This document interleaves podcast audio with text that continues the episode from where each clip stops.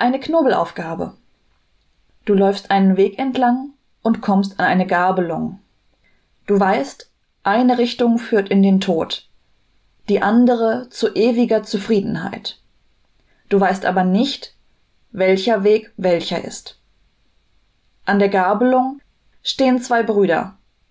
Einer lügt immer, der andere sagt immer die Wahrheit.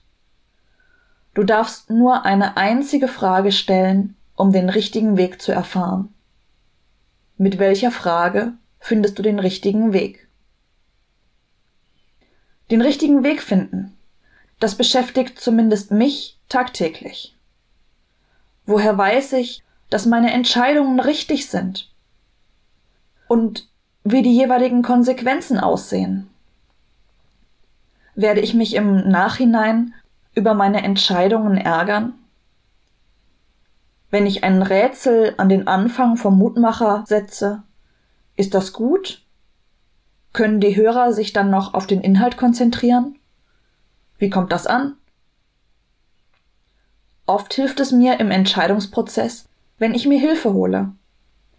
Wenn ich mit einem lieben Menschen zusammen nachdenke und abwäge. Wenn ich auf dem Entscheidungsweg begleitet werde. Auch Josua erlebt Begleitung auf seinem langen Weg voller Entscheidungen. Er ist mit Mose durch die Wüste gewandert und hat nach Moses Tod die Leitung übernommen. Am Ende des Josua-Buches resümiert er. Der Herr, unser Gott, hat uns behütet auf dem ganzen Wege, den wir gegangen sind. Für Josua ist klar, dass er in seinem Leitungsamt nicht alleine war.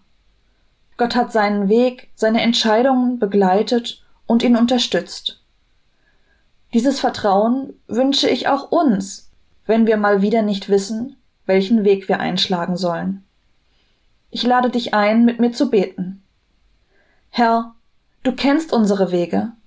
Du weißt, dass wir suchen und fragen. Wir bitten dich, gehe du unsere Wege mit uns. Sei da, wenn uns Fragen quälen. Sei da, wenn wir entscheiden müssen, welche Richtung wir nehmen sollen. Sei da, wenn wir einen schwierigen Weg gehen müssen. Sei da, nicht nur für uns, für alle, die deine schützende Hand gerade brauchen. Amen. Die Lösung zum Rätsel gibt's übrigens in den Schaukästen oder auf der Homepage evangelisch-mittenar.de. Bleib behütet. Deine Vikarin Dorothee Hagen